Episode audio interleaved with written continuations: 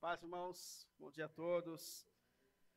Obrigado à nossa equipe do Coreatro, que expressou de uma forma tão clara a realidade que, por vezes, tem invadido as nossas casas e os nossos relacionamentos mais íntimos. Né? Queria te convidar mais uma vez a ficar em pé, por favor. A gente lê a carta aos Efésios, no capítulo 6, os quatro primeiros versículos. Efésios, capítulo 6, os quatro primeiros versículos.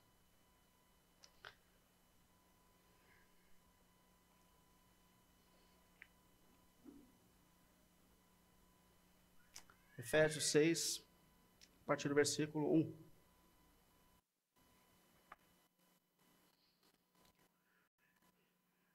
Filhos, obedeçam a seus pais no Senhor, pois isso é justo. Honra o teu pai e a tua mãe. Este é o primeiro mandamento com promessa. Para que te corra bem e tenhas longa vida sobre a terra para que tudo te corra bem e tenha vida longa sobre a terra. Pais, não irritem os seus filhos. Antes, criem-nos segundo a instrução e o conselho do Senhor. Vamos orar? Ó Santo Deus, obrigado, meu Pai, por tudo que o Senhor já nos deu até aqui. Obrigado, Senhor, pelo privilégio que nós temos de concluir mais uma vez a nossa semana prestando a Ti o nosso louvor, a nossa adoração. Obrigado, Senhor, em nome de Jesus, meu Pai, por tudo que o Senhor tem feito nas nossas vidas, por cada pessoa que hoje pode te buscar aqui na IAP da Vila, Senhor. E nós pedimos em nome de Jesus, o Senhor que conhece corações e mentes, que de alguma maneira, Senhor, a Sua palavra venha ao encontro de cada um de nós, Senhor, e venha direcionar as nossas vidas, Pai, segundo os Seus propósitos eternos e soberanos, Pai. Pelo nome de nosso Senhor Jesus. Amém. Amém. Pode sentar, por favor.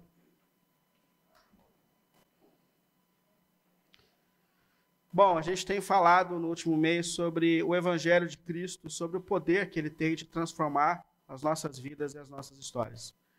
Na primeira reflexão que nós fizemos nessa série, nós conversamos sobre a diferença que há entre uma mente religiosa, que entende que o andar com Cristo é simplesmente alguns novos hábitos que se incluem na caminhada, e a diferença que existe quando a gente entende que o chamado de Jesus é para que a gente caminhe com Ele, para que a gente faça um caminho com Ele.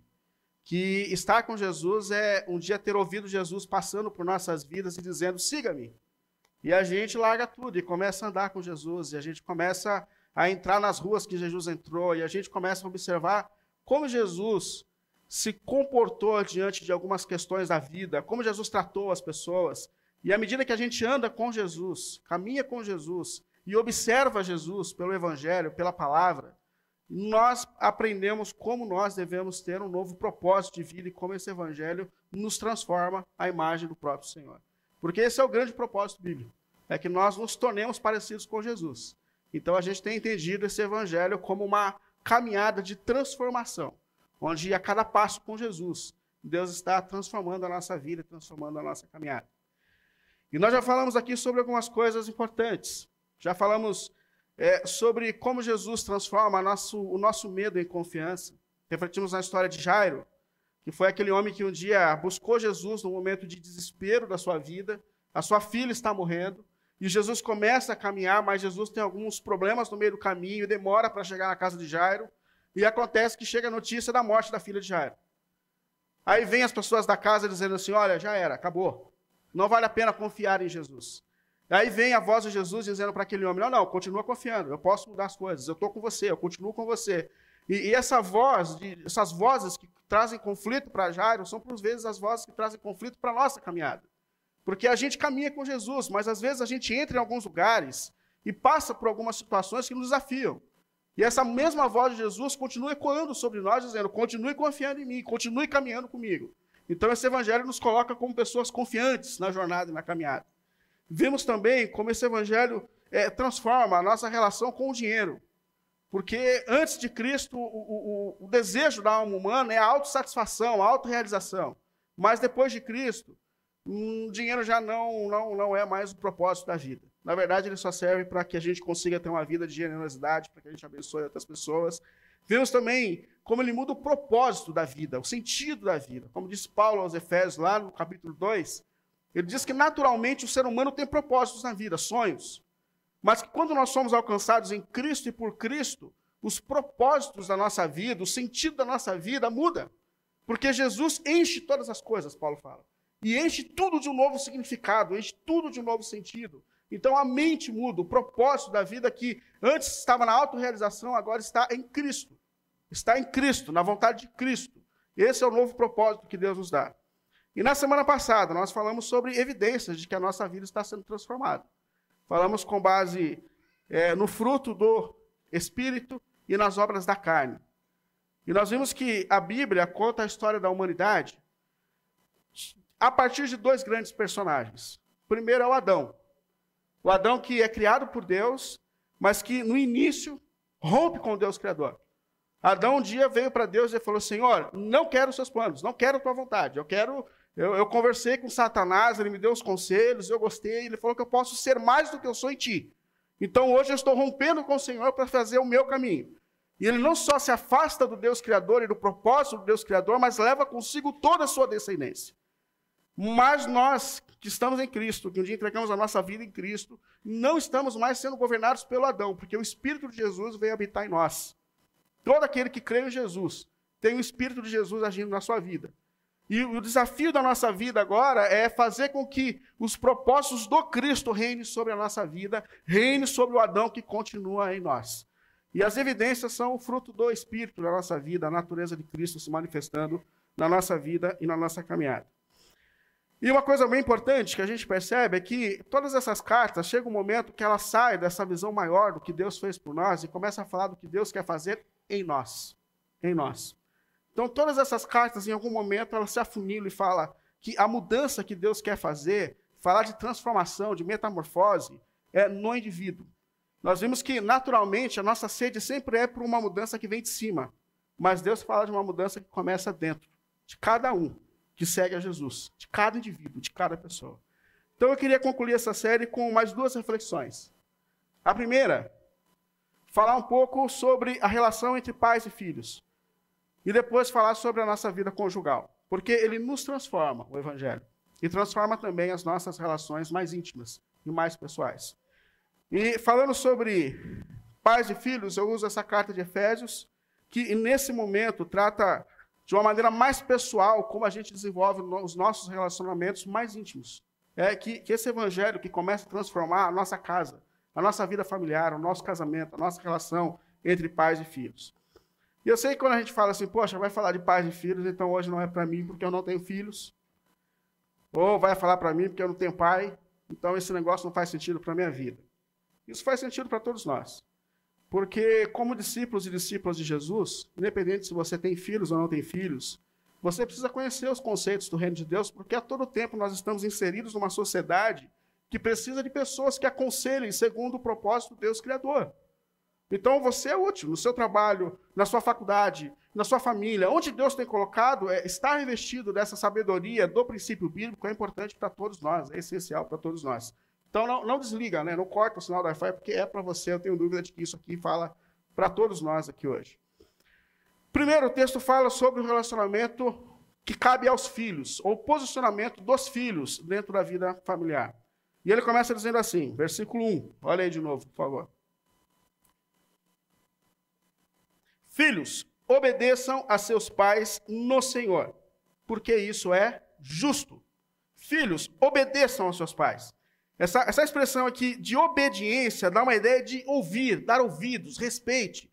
Mais um pouco ele fala honre os seus pais, que é um relacionamento que vai além do amor, é de dignidade, de, de respeito. E é interessante que ele fala filhos, ele não fala filhos crianças, ou ele não fala filhos adolescentes, ou filhos jovens que namoram com seus pais, ou filhos que já foram embora. Não, não. Esse princípio de honra e respeito se estabelece em todas as fases da nossa vida. Então ele fala para todos nós. Se você tem pai, tem mãe, graças a Deus, esse texto fala com você independente do momento da vida que você eh, está ou da fase que você está. Então, filhos, honrem, é, obedeçam os seus pais, deem ouvido aos seus pais, não ignorem o que o seu pai está dizendo, não ignorem o conselho dos seus pais. Isso é, isso é provérbio, isso é bíblico. E, e ele fala assim: façam isso com toda a dedicação e no Senhor. Essa expressão no Senhor tem algumas explicações. Eu acho que duas são coerentes. Primeiro, no Senhor, porque toda submissão tem um limite, que é a vontade do Senhor. Então, tudo na vida, a gente tem que viver uma boa vida conjugal e tentar agradar a pessoa com quem está do nosso lado, sim, mas no Senhor. Por quê? Porque antes de ser casado, eu sou discípulo de Jesus. Se você tem uma relação no seu trabalho, a sua submissão ao chefe se limita ao quê? Ao Senhor, ou à vontade do Senhor na sua vida. É, o apego aos políticos. Não, não. Antes de tudo, a nossa submissão está no Senhor e ao Senhor. E isso se aplica também à vida de pais e filhos. Então obedeçam.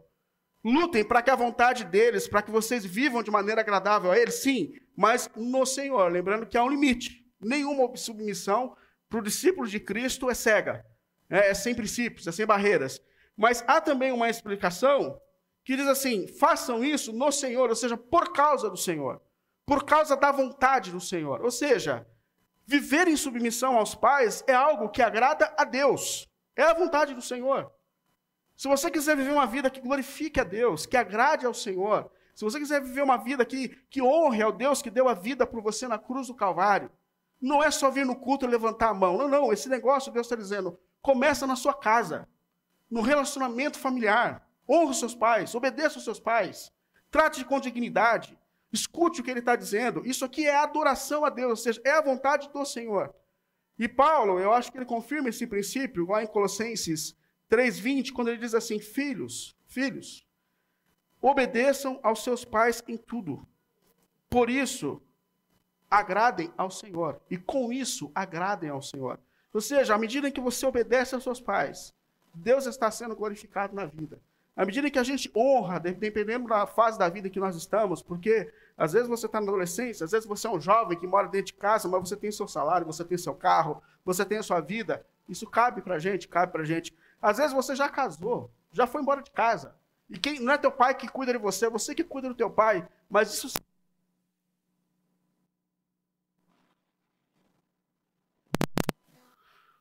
Troco? Independente da fase, do momento da vida que nós estamos, honre ao Senhor. Aliás, honre ao Senhor obedecendo aos seus pais. É isso que Deus coloca aqui como princípio para a gente viver. E ele não só fala para a gente entrar por esse caminho, mas ele dá a motivação, a razão. Por quê? Obedeça aos seus pais porque isso é justo. É justo. E de fato é justo.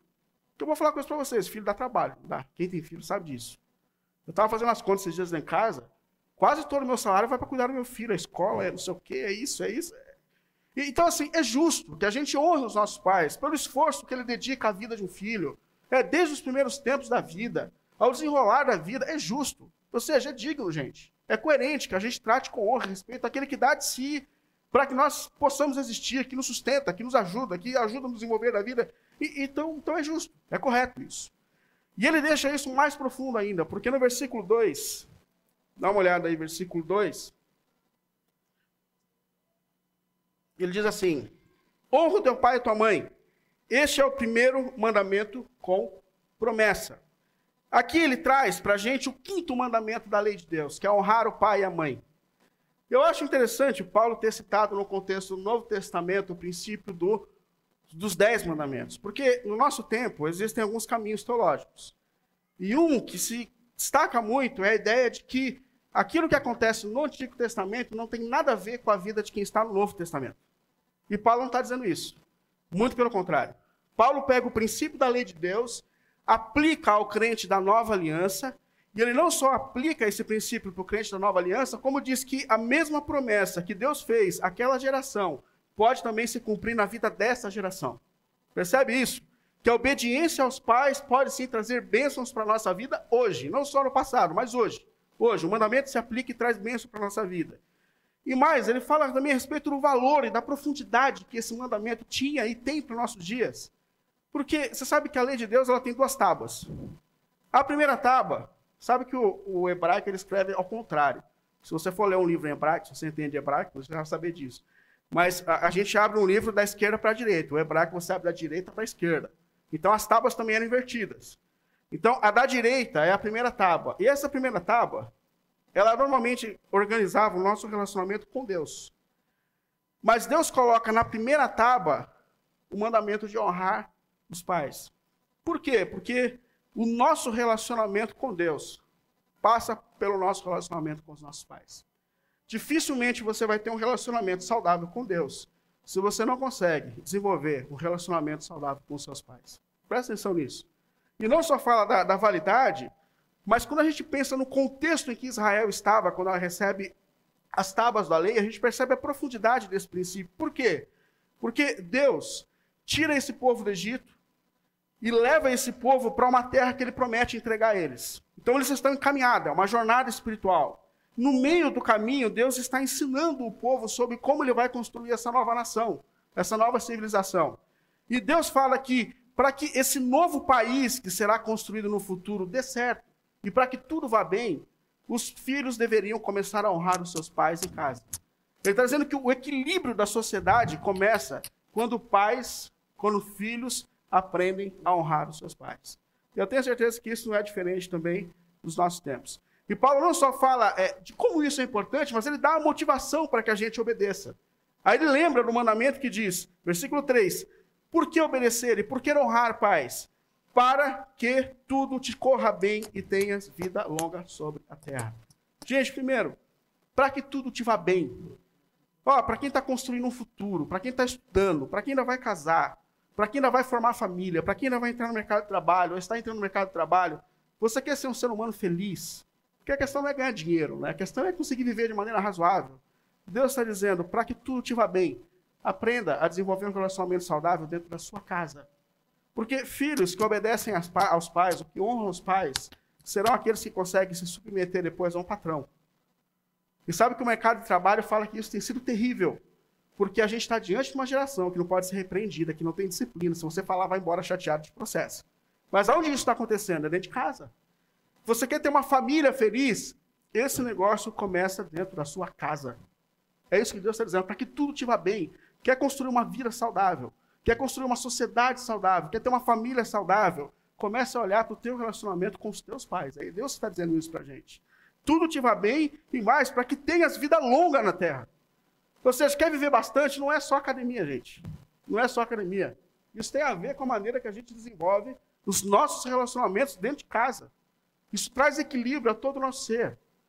Isso é extremamente importante, muito, muito, muito importante. Eu sei que quando a gente fala sobre isso, muita gente começa a pensar assim: poxa, mas você não conhece meu pai, você não conhece a minha mãe, você não conhece a minha história, você não conhece os traumas que eu carrego na alma, você não sabe, você não sabe do abandono, você não sabe das agressões, você não sabe dos abusos, você não conhece a minha história. E eu vou dizer assim, irmãos, que para muitos aqui hoje, Talvez o único caminho seja o perdão. Seja o perdão. E não no sentido do perdão que vai fazer bem só para o outro, mas o perdão que vai fazer bem para você mesmo.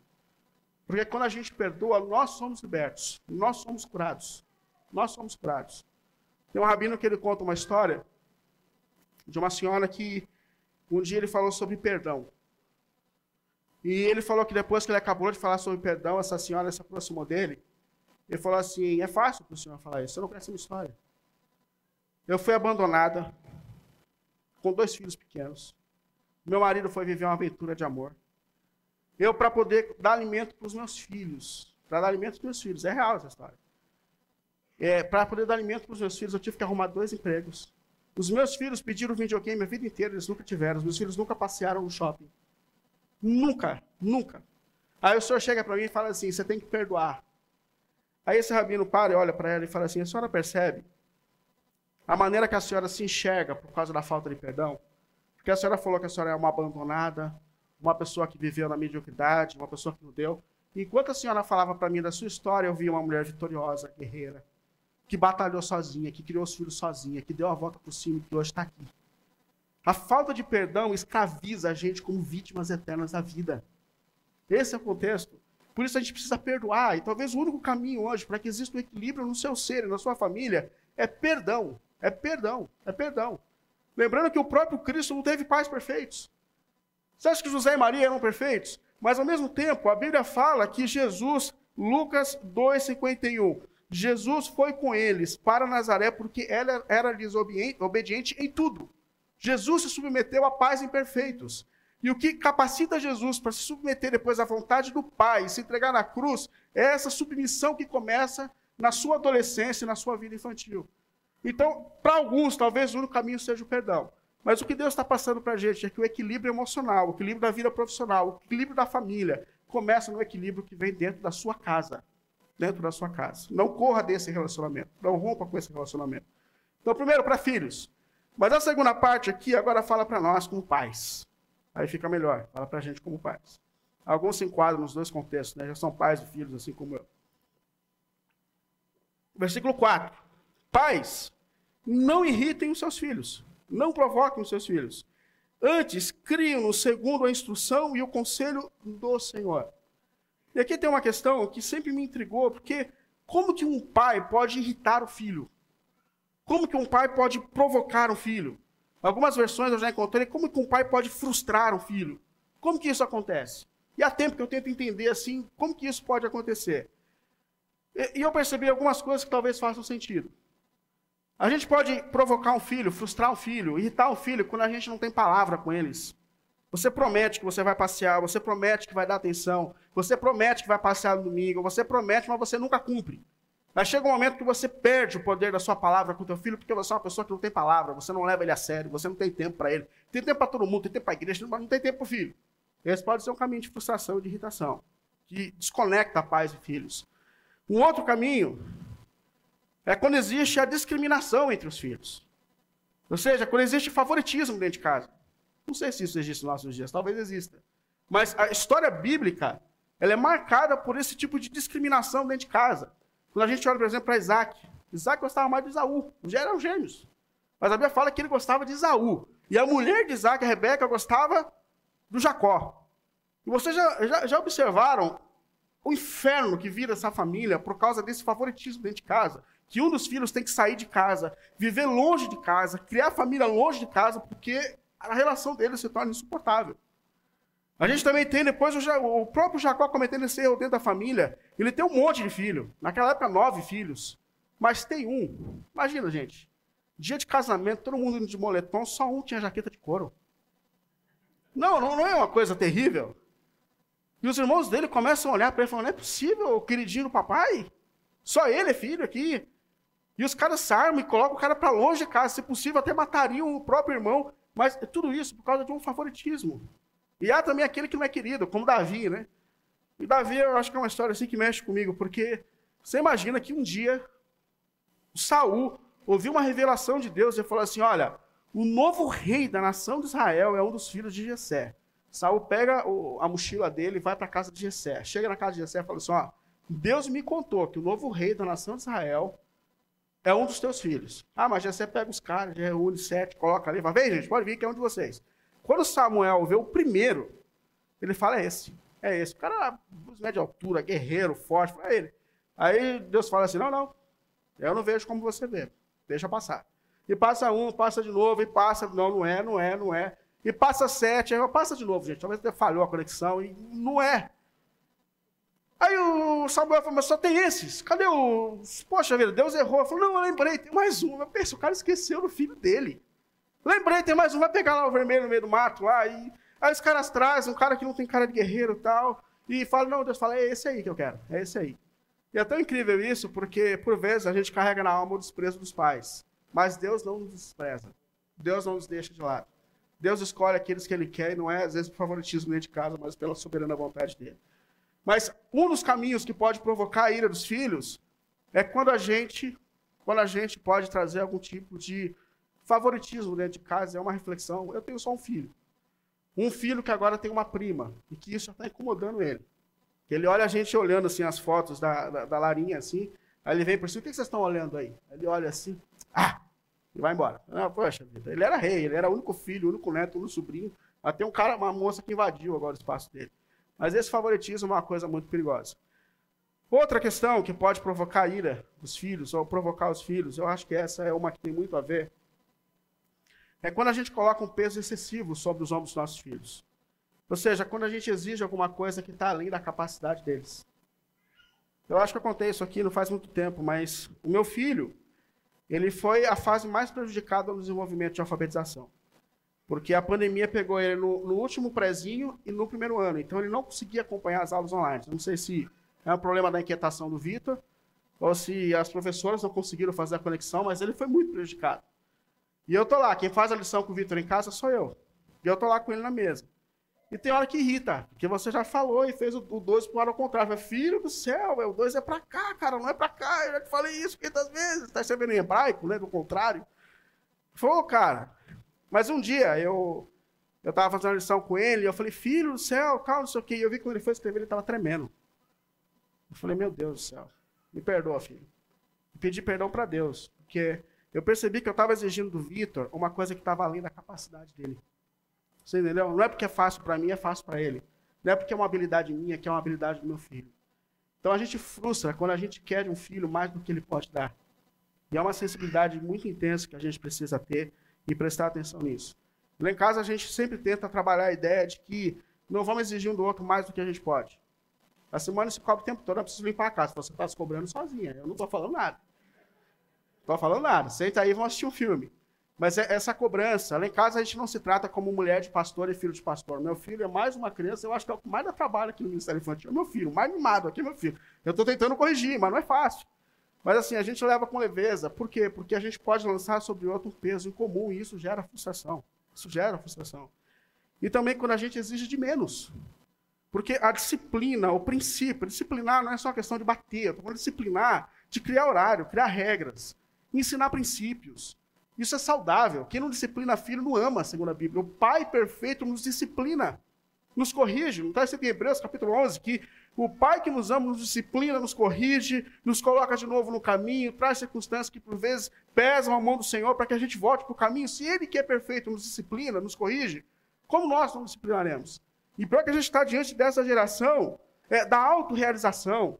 Por vezes, as nossas frustrações a gente acha que a gente vai realizar no filho. Eu comprei uma bicicleta pro vídeo esses dias, depois eu fiquei olhando pra bicicleta. Eu comprei para mim ou para ele? Porque eu comprei uma que eu gostava, sabe? E ele gostou, tá? Mas ele não tá nem andando com a bicicleta. Mas assim, às vezes a gente injeta no filho a nossa autorrealização, a gente não coloca princípios, a gente tem medo, e isso está gerando seres humanos frágeis, gente. Frágeis na questão emocional, confusos na sexualidade, por quê? Porque ou é rígido demais ou é solto demais, e a gente precisa, com o evangelho, encontrar o equilíbrio. Mas aí o próprio evangelho mostra pra gente como a gente acha esse equilíbrio. Se você continuar aí no versículo 4, o texto continua dizendo assim: Antes, crie-nos segundo a instrução do Senhor. Essa expressão crie-nos traz uma, uma, ideia de alimentos, sustente-os, é, é, nutrir, nutrir o filho, crie-os. É, versículo 4, segunda parte. É, nutrir, sustentar fisicamente, que é uma obrigação dos pais. Enquanto os filhos, é óbvio que isso não vai até os 40 anos, mas cuidar do filho, dar sustento, da casa, dar alimento, da formação, isso faz parte da missão da gente como pai, segundo a Bíblia é, sustentá-los emocionalmente. Ou seja, dar afeto, ter tempo com os filhos. Criar relação, relacionamento com isso. Ter tempo com o filho. É, filhos que não, por vezes não estão encontrando apoio emocional dentro dos seus lares, estão buscando fora. Estão desequilibrados emocionalmente. Então dê atenção, dedique o tempo, Deus está dizendo, e, e, e nutri-los espiritualmente, no sentido de dar hábitos espirituais dentro de casa, orar junto, ensinar, Olha, gente, eu estava lendo esses dias uma socióloga muito importante falando que o rompimento da religião aconteceu dentro dos nossos lares, não foi na igreja. Não foi na igreja. Que a, a falta dos hábitos espirituais começa na vida dos pais. A falta de obediência à palavra de Deus começa na vida dos pais, começa dentro de casa. E, e sustentar, nutrir espiritualmente é uma missão dos pais. É óbvio que tem filhos que foram ensinados por pais que amam ao Senhor e que não amam ao Senhor.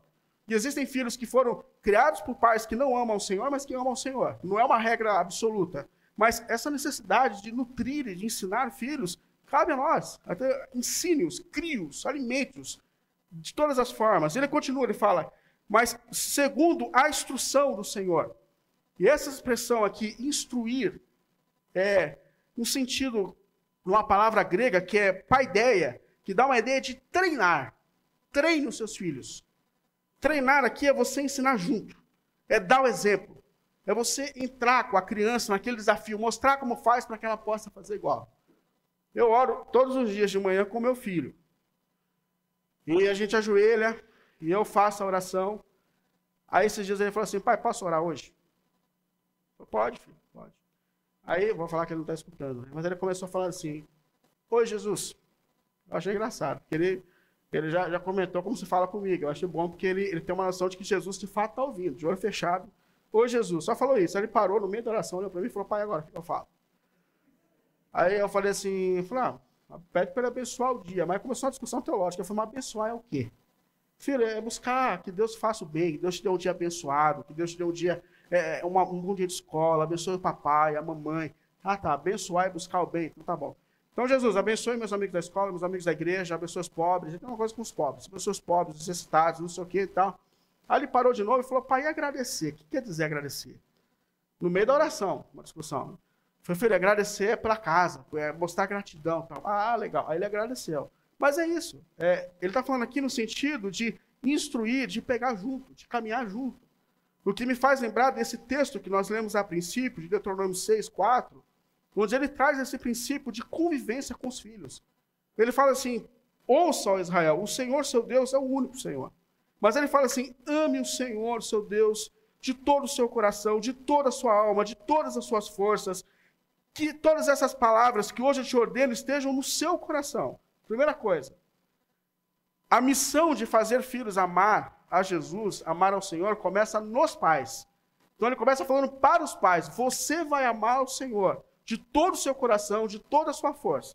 Dificilmente a gente vai criar filhos que amem ao Senhor se a gente não ama o Senhor, se a gente não obedece ao Senhor, se a gente não honra o Senhor. Então começa em você. Não adianta cobrar do filho uma coisa que nem a gente está vivendo. Então, você vai amar o Senhor. Você vai se comprometer com o Senhor. Aí, a partir disso, ensine essas mesmas coisas para os seus filhos. Isso que você está vivendo, para os seus filhos. Converse sobre elas quando estiver sentado na casa, quando estiver andando pelo caminho, quando se deitar e quando se levantar. Ou seja, isso aqui exige tempo, gente. Isso aqui exige convivência. Como a gente viu aqui nessa peça do Coreato, não é celular que educa filho. Isso exige tempo. E talvez a gente precise hoje romper com o nosso tempo excessivo na rede social, excluir rede social se necessário, rever o nosso tempo de trabalho, rever tudo. Para quê? Para que a gente tenha tempo de levar um filho para a escola, de colocar um filho para dormir, de acordar com o filho, de conviver com o filho, porque isso que é o treinamento colocado aqui.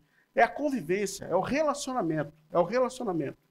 E ele fala: faça isso, para a gente concluir. Faça isso no Senhor, no Senhor. E essa expressão aqui também é extremamente importante. No conselho do Senhor. Por quê? Porque há uma tendência em nós de achar que nos filhos a gente realiza os nossos sonhos. Então, assim, o que, que eu injeto para o meu filho? O meu sonho. Eu quero ter um filho, sei lá, médico, advogado, eu quero ter um filho, um grande engenheiro. Mas ele fala assim: não, não. O propósito é que a gente eduque os nossos filhos no Senhor, na vontade do Senhor, no propósito do Senhor. Porque o grande desafio que nós carregamos não é de formar grandes acadêmicos, grandes profissionais. O grande desafio que nós temos é formar filhos que amem a Jesus acima de todas as coisas. Esse é o propósito da nossa vida. Esse é o propósito da nossa vida. E eu queria concluir, primeiro falando para a gente que é filho. Deus está dizendo que o equilíbrio da sua vida, da sua existência, começa dentro da sua casa. O equilíbrio da sua vida começa dentro da sua casa. Não adianta você achar que você tem uma vida com seus pais problemática e achar que você vai casar e vai ter uma vida saudável. Isso não é verdade. Porque é em casa que Deus está treinando você. É ali que você aprende, aprende submissão, é ali que você aprende a abrir mão da sua vontade para que a vontade de Deus se realize, para que o bem do outro se realize. É em casa. E eu sei que talvez eu esteja falando hoje aqui para filhos que precisam perdoar os seus pais. Mas, irmãos, todos nós precisamos de perdão. Todos nós precisamos de perdão. Portanto, perdoe. Perdoe. Talvez, quem sabe, Deus hoje não está falando para você, você precisa perdoar o seu pai, você precisa manifestar perdão, que é um ser limitado, mas Lembre que manifestar esse perdão é uma cura para a tua alma, é uma cura para o teu ser. Perdoe. Assim como Cristo manifestou o perdão dele por você naquela cruz, manifeste perdão. Manifeste perdão. Mas deixa eu falar também para paz.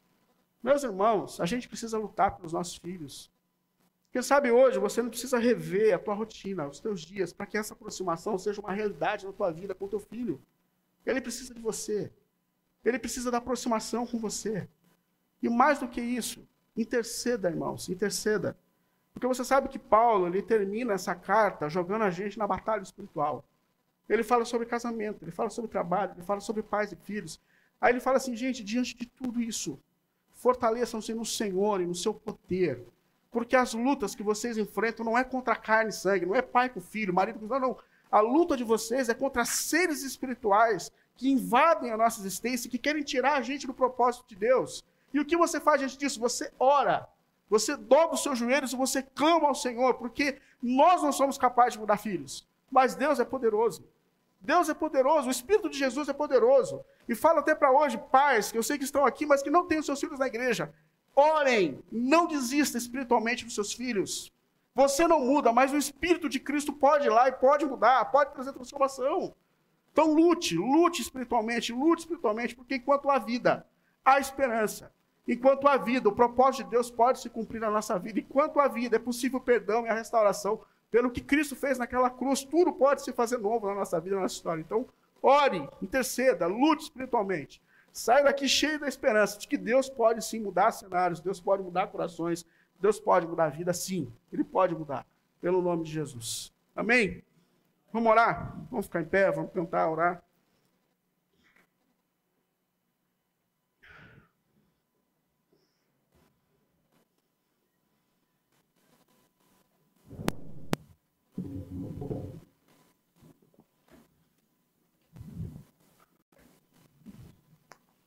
Queria pedir aos nossos presbíteros, pastores que viessem à frente, se você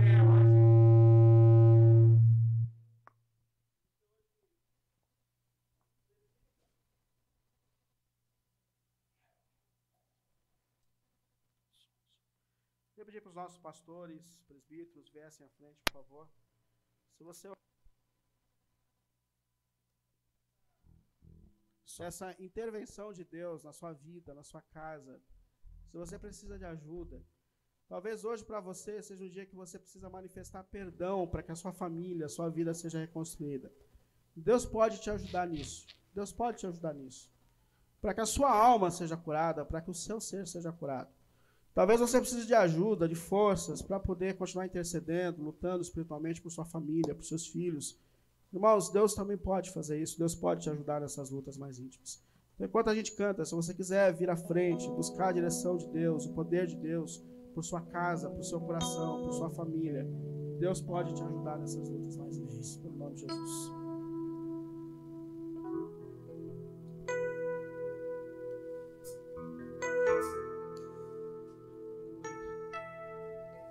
Só de ouvir tua voz, Senhor, nós Perdemos o medo, porque nós temos um Deus que é capaz de dar ao homem salvação. Por isso que a gente está aqui, Deus.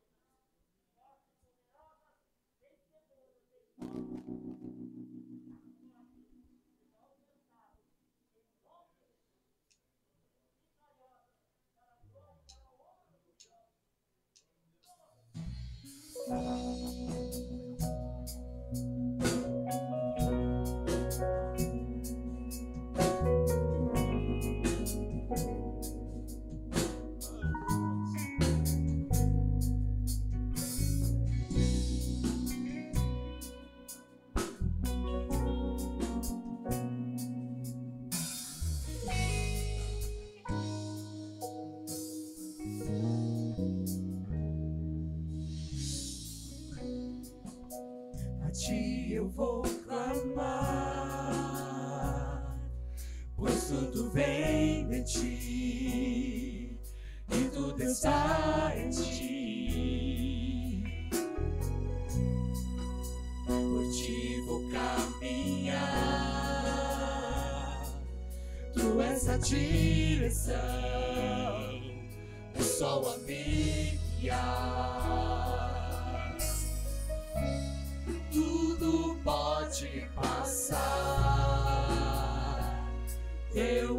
teu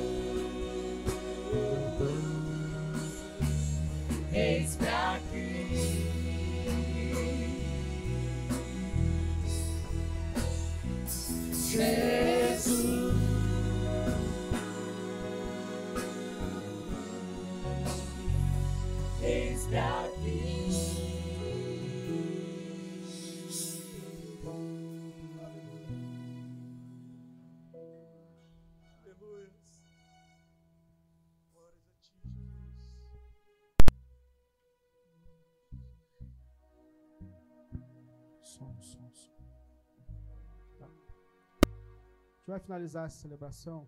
Antes de tudo, eu queria agradecer a presença de cada um de vocês. Agradecer ao Senhor pela presença, por tudo que Ele tem feito por nós, por nossa igreja. Deus te abençoe. Sabe que vem, se Deus quiser, a gente está aqui envolvido para adorar a Deus, para ouvir a palavra de Deus. Então se envolva, esteja aqui, que esse aqui é o lugar que Deus tem usado para transformar as nossas vidas. Amém? Pode sentar um minuto. Queria chamar o pastor Adelmilson à frente. Não era para tu sentar também, cara, desculpa. pastor Adelmilson, ele é hoje, como já foi falado aqui, ele é hoje o presidente da Igreja Adventista da Promessa. Tem servido a Deus nessa aflição, missão grandiosa, né, pastor? Mas é um amigo querido também, ele, a família. Uma alegria tê-los aqui, como os irmãos já disseram. Pedir para que ele dê as suas palavras aqui no final e despeça depois a gente com a benção. Mais uma vez, Deus abençoe a todos. Paz do Senhor, amados irmãos e irmãs, amém? Cumprimentamos a todos, muito feliz de estar aqui, pastor Willy, Simone, pastor Gil, a Bisa, cumprimento todos os demais pastores aí, em nome de vocês, os irmãos e irmãs, esta igreja que é tão amada por nós, a IAP da Vila, eu sou da época da Vila Iocuné, né? Já tem tempo, hein? Eu, Angélica, o Pedrinho, Aninha, somos muito felizes e vocês abençoaram muito a nossa vida aqui na IAP da Vila. Eu sempre falo com a Ana que o pastor Gil apresentou a Ana aqui, né? Tento lembrá-la, né? Então a gente fica muito feliz. A igreja está hoje muito bonita, lotada, louvor abençoador, pregação. O povo tá animado, hein, Pereira? Olha aí. Deus abençoe. Parabéns, irmãos. Continuem firmes aí, viu? Deus abençoe. É, em 30 segundos, peço que vocês orem pela igreja em nível geral. Tem sido uma fase desafiadora, difícil, mas Deus, por soberania e graça, Ele faz algumas coisas em momentos extremamente difíceis para os homens. E Ele acaba, com graça e misericórdia, impulsionando a missão. A Igreja Adventista da Promessa ela começa a crescer, a sua expansão está recomeçando, apesar da limitação que nós vivemos nos últimos dois anos.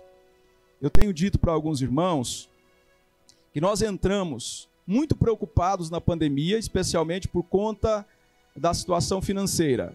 E a gente sai do outro lado, 2022, com uma igreja muito melhor do ponto de vista financeiro, muito melhor. Hoje a igreja está com condições de plantar outras igrejas, não só no Brasil, mas em todos os países onde nós temos igrejas adventistas da promessa. Sabe por quê, irmãos? Porque Deus é bom e a misericórdia dele dura para sempre. Por causa dele. Continue orando por nós. E eu peço também que vocês orem por um projeto que nós estamos desenvolvendo, um projeto virtual, que é a TV Viva Promessa. Por meio desta TV, uma TV no YouTube, nós alcançamos pouco mais de 600 mil pessoas nos últimos meses. Inclusive, todos os meses, mil pessoas é, acompanham a programação da igreja da Indonésia. E nós não temos um promessista na Indonésia.